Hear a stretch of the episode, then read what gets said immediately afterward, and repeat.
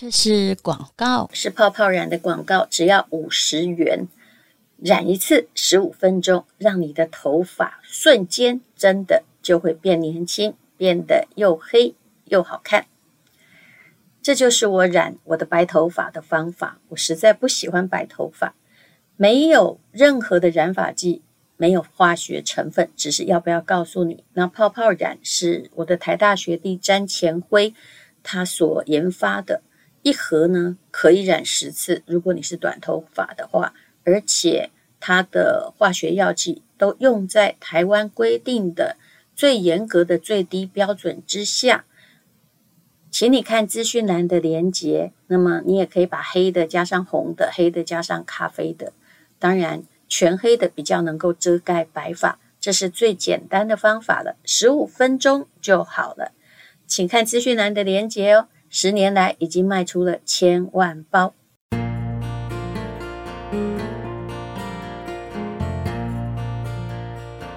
今天是美好的一天。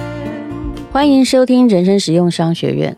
我今天决定要来讲一个女人的战略。什么样的战略呢？择偶战略。我们经济学上啊，还有这个商学上，常常会讲策略跟战略。在一个人的人生中，到底应不应该有策略和战略？当然是要的。我们今天就先讲女人吧，因为这个世界上啊，不是说只有女人呢嫁错郎才是糟糕的，而是啊，许多女性还有这样的观念，觉得说，如果我没有嫁到一个好老公，我的人生就是一错再错，完全错，或者继续的沉沦。来讲我一个朋友的例子吧。我有个朋友，他到中年才念大学，他从小就品学兼优哦。到高三的时候，认识了后来的老公，哎，对不起，就是他第一个老公了。他是念普通高中的乖乖女。哇，你知道，人在十几岁时一谈恋爱，天旋地转，完全迷惑。那这个先生呢？就是他的第一个先生，也是唯一的先生。我到底在讲什么？他就是很早就辍学了。那有些人辍学是家境所逼，在我们那个年代呢。但也有些人是叫做交了坏朋友，但不好意思啊，也不能怪朋友嘛。你也有很自律、很进取嘛。什么人就是跟什么人在一起。我这个朋友他就是一头栽进爱情里，为这个男人逃家。哇！父亲当时采取的是打骂策略哦，妈妈也非常生气，叫他不要回来，果然他就没有回来了。然后这个男人对他说什么呢？虽然他成绩挺好的，这男人对他说：“我不想差你太多，如果啊你要念大学，我们就没有办法交往，因为我连高中都没毕业。”结果我这个女性友人就为了她男朋友牺牲学业，后来呢啊好不容易把高中念毕业就算了。你有没有觉得啊？听到这里你就觉得怪了。如果一个人呢，希望不要差你太多，然后诶，你很好，他要赶上你，那这就是正面效益。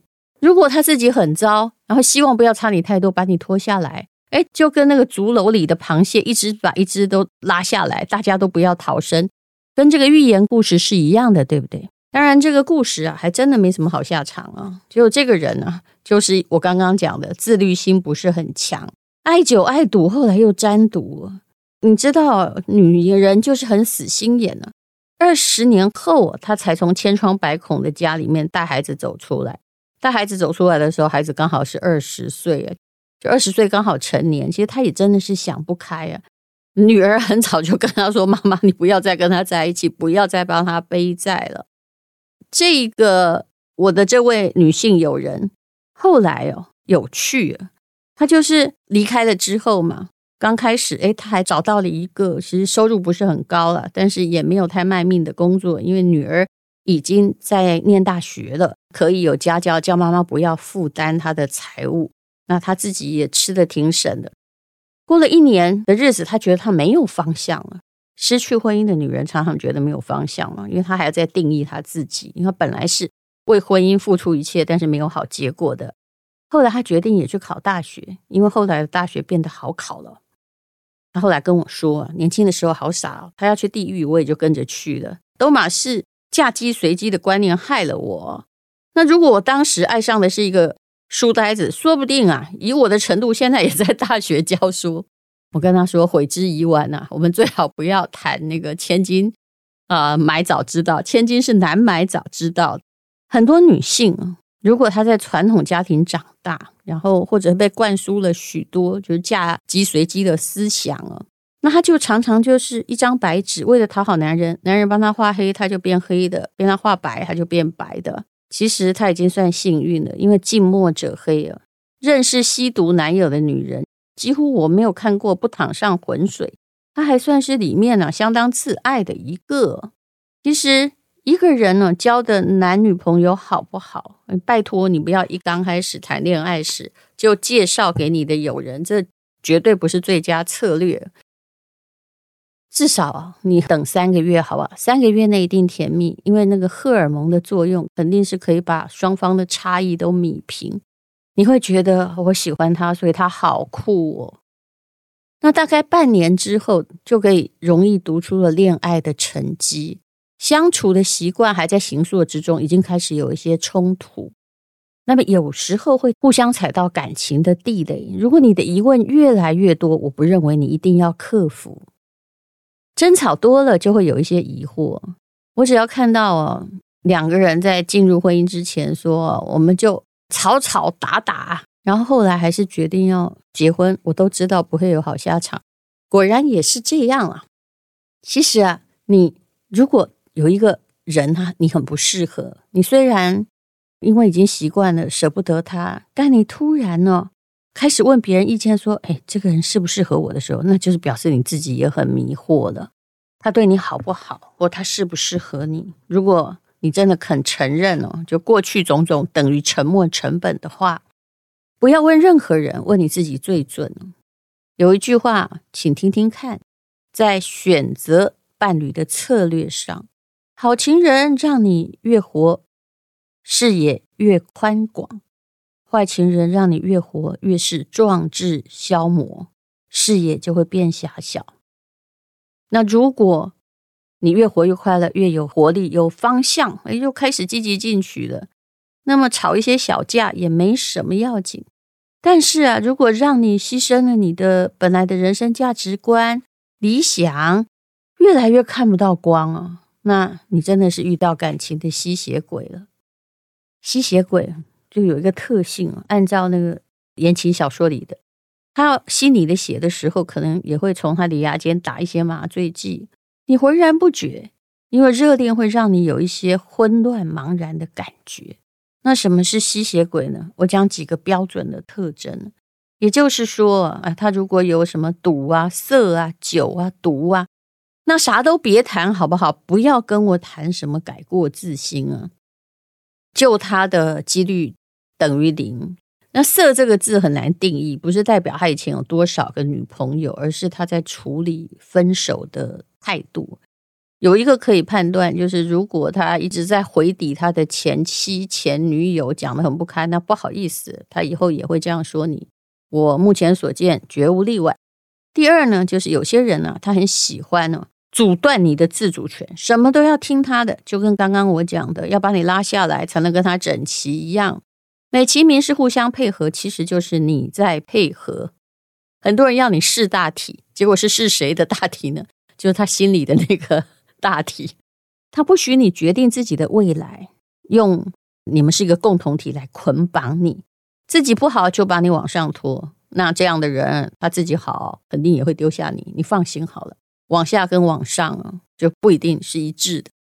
还有呢，第三点就要让你心情一直很不好，陷入恐慌之中，也就是他可能本身的情绪比较暴烈，情绪。相当边缘，又不会反省，一不顺他的心意，真的不知道你哪里惹了他，他就会有偏激手段。其实这个也是挺难改的。我以前脾气也不好，但是我觉得这就是要慢慢慢慢的历练。你也知道啊，你知道脾气不好，发一次怒，你后来要用更多的力气来收啊，你就会慢慢的稍微圆融了一点。第四呢，就很简单判断，叫老想贬低你。贬低你就是一种控制的方式。你应该问自己：如果他说“哎，你不懂啦”，或者是哎呀，你这个女人你就安静一点，别说话。当然，有时候是你太无知，自己也要检讨一下哈，或太啰嗦才会给你点点嘛。那如果不是这样，他只是用贬低你来控制你的话，那就不是你要检讨了。这些吸血鬼对你的主宰力还有控制力都很强，他才不管你要去哪个方向呢，他只管他的方向，而他自己的方向恐怕也是很模糊的。那不管这个人是否是骑着白马来的王子，打着拯救你的旗帜，那你还是赶快离开为妙，因为在跟他相处的过程之中，你总是会看到他的獠牙。但有时候我真的很敬佩，看到獠牙，很多的女性还可以撑那么久啊。在这世界讲分手，我不认为是什么样的坏事。再来呢，那你要找什么样的人呢？我觉得很简单的一句话。在策略上啊，也就是你要顾别人，也会顾自己。那就算一个好男人，也要顾自己的身体。什么意思呢？我我常常看到很多人的确很有为啊，这世界上好男人真不少。好男人通常很努力，但是他们真的以为自己不要顾自己的身体。像每次到了这种寒流来的时候，我总是常常可以看到。也不过才四十岁吧，就突然呢，早上起来打高尔夫球或出去运动，结果就没有救回来。这世界上没有早知道的，我们的脑血管是会老化，总是会发出抗议，而许多的好男人也不太在乎自己的身体。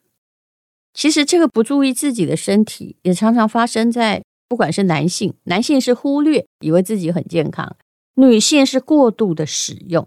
我说一个例子好了，我觉得你一定要做到这个地步嘛。我有一个朋友，她是职业妇女啊，上班呢，她在呃某个银行当经理，她是一位资深元老得力助手了。下班呢也没闲着，她常跟我夸口，家里的三餐还有孩子的便当都是她做的，我崇拜的不得了，但绝对没有要模仿她哦。她从来不买任何现成的菜哦，哇，真是了不起啊！家里不缺钱，她因为有洁癖，连拖地板都自己来。但是他会去埋怨说：“你看呐、啊，哦，谁谁谁啊来了之后把地板踩成这样，后来人家就不敢到他家去了嘛。因为他会觉得他请钟点来做都没有他自己做的好。我心里在想，你在比这些做什么哈？然后有一天呢，啊，他女儿升大学了，那他的女儿在台中念书。他坚持自己开车去送女儿到台中，然后自己又开回来。我真的觉得你是傻了吗？这很耗时，一整天都没有，何况你那么累。然后他就对我抱怨说：“他好累哦，才睡了几个小时，开车都开到快昏倒。”我心里想：还好啊，你真的命大没出车祸。你女儿都快二十岁了，不会自己搭高铁吗？又快又方便，不是吗？他说要自己送才安全，那也可以。搭高铁送啊，何必把自己的疲累全部都赔上去呢？好了，那不久呢，她又变成爸妈的乖女儿了。爸爸住院了，她自己就睡在那医院铁床上，然后到看护就去当看护，因为她认为医院的看护觉得没有她看的好。结果呢，果然她得了恐慌症加晕眩症了。直到有一天她昏倒在地，同事才把她送进医院。他就是很会照顾人，问题是不会照顾自己。但你要知道，用长久价值而言，不会照顾自己是赔的很大的。好，你要找什么样的人？不管是男人和女人，你最佳的策略还是找一个。呃，你不要一直期待说，哎呀，你要照顾我一辈子啊！现在不要再说这种话。其实谁跟谁哦，他讲的那一刻是真心的，但是能不能持久，遵守他的诺言，也要看一点机运。不是我们可以决定的，但是找一个又会顾自己，也还会顾到你的人，我觉得是最简单的万无一失的择偶策略吧。世界上当然有四种人了，用这种四个象限法来说，就是只顾自己不顾别人嘛，只顾别人不顾自己，不顾别人也不顾自己，这当然完蛋了哈。顾别人也顾自己，第四当然是我们的选择，只顾自己不顾别人，当然是自私鬼啦哈。那只顾别人不顾自己，哦，看起来很伟大，但是啊，你万一把身体搞坏了，也会变成家人的拖累。长久而言，绝对不是最佳策略。那顾别人也顾自己啊，其实啊，这才是持盈保泰的方法。我们以前哈，常常充满了母爱，再找一个不会照顾自己的男人，然后心里就想我来照顾你啊。后来发现呢，你只会变成他旁边的老妈子而已。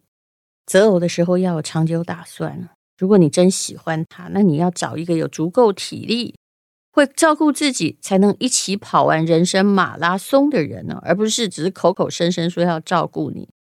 我所看见的那些口口声声要照顾人，但是却糟蹋自己身体的人，后来都浪费别人照顾的能力。所以顾好自己身体的才是好情人。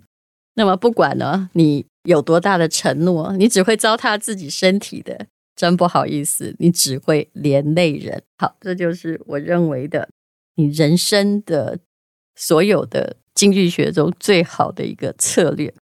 谢谢你收听人生实用商学院。今天是勇敢的一天，没有什么能够将我为难。今天是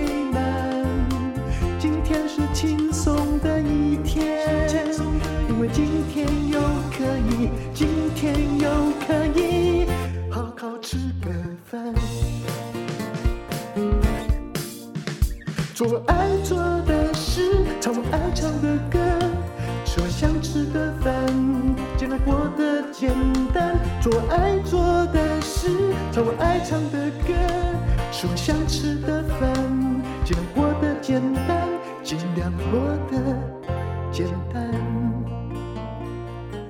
这是广告，这里还要告诉大家，黎龙兴老师还有 PPA 以及还有我一起合作的珠宝课程，让你成为珠宝鉴定师。看完这个课程就会上手了，多一技之长在身，我觉得是人生中最好的事情。请你看资讯栏的连接，